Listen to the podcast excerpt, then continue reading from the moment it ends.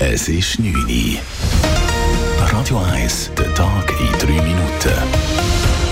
Mit dem Raphael Wallimann. Der frisch gewählte Bundesrat Beat Jans übernimmt überraschend das Justizdepartement. Die bisherige Justizministerin Elisabeth Bohm-Schneider wechselt dafür ins Innendepartement, wie die Bundeskanzlei mitteilt. Damit übernimmt Bohm-Schneider das Departement des zurückgetretenen Alain Berset. Die Jurasserin ist erst vor einem Jahr in den Bundesrat gewählt worden. Von der rechten Ratsseite wurde sie immer wieder für ihre Asylpolitik kritisiert. Die anderen Bundesrätinnen und Bundesräte behalten ihre Departemente. Die Grünen wollen sich mit ihren Attacken gegen die SP ein eigenes politisches Profil erarbeiten. Davon gehen Politexperten aus. Nach den gestrigen Bundesratswahlen spricht der Parteipräsident der Grünen, Balthasar Glättli, von einem Verrat der SP. Vier Jahre lang sagte die SP, der Viererblock im Bundesrat, bestehend aus SVP und FDP, müsse geknackt werden. Jetzt, wo es soweit gewesen wäre, habe die SP nicht gehandelt, so Glättli gegenüber Tamedia. Laut dem Politologen Daniel Kübler wollen sich die Grünen damit von der SP abspalten. Bis jetzt sind die Grünen immer sehr als äh, Juniorpartnerin eigentlich auftreten von der SP und ähm, sie versuchen jetzt offensichtlich auf die Art ein eigenes Profil zu gewinnen und erhoffen sich davon vielleicht auch weiter Wählerzuwachs oder sagen wir Wähler Wiedergewinn, offenbar auch auf Kosten von der SP. Das ist ihnen jetzt offensichtlich egal. Der grüne Bundesratskandidat Gerhard André erhielt bei den Wahlen gestern bloß 59 Stimmen. Damit ist der Angriff auf den FDP-Sitz von Ignazio Gassis deutlich gescheitert.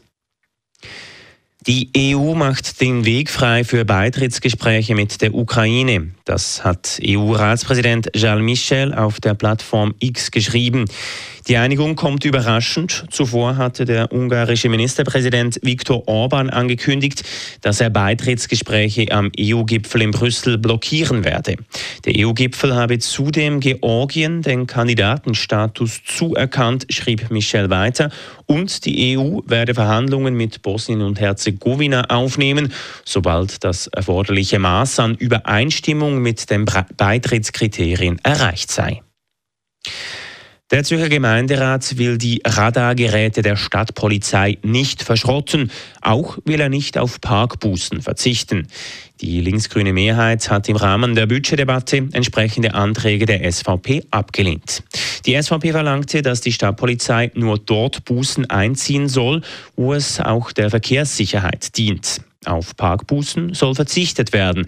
Dafür sollen gefährlich agierende Autolenker und Velofahrer öfters kontrolliert werden. Die linken Parteien kritisierten die Anträge als Symbolpolitik. Radio 1 Wetter. Am Morgen und in der Nacht gibt es vereinzelt noch ein paar Regentropfen. Die Schneefallgrenze sinkt auf 800 Meter. Morgen ist es an den meisten Orten trocken. Die Temperaturen sind bei etwa 5 Grad. Das war der Tag in drei Minuten.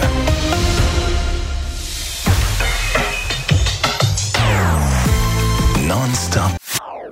Das ist ein Radio 1 Podcast. Mehr Informationen auf radio1.ch.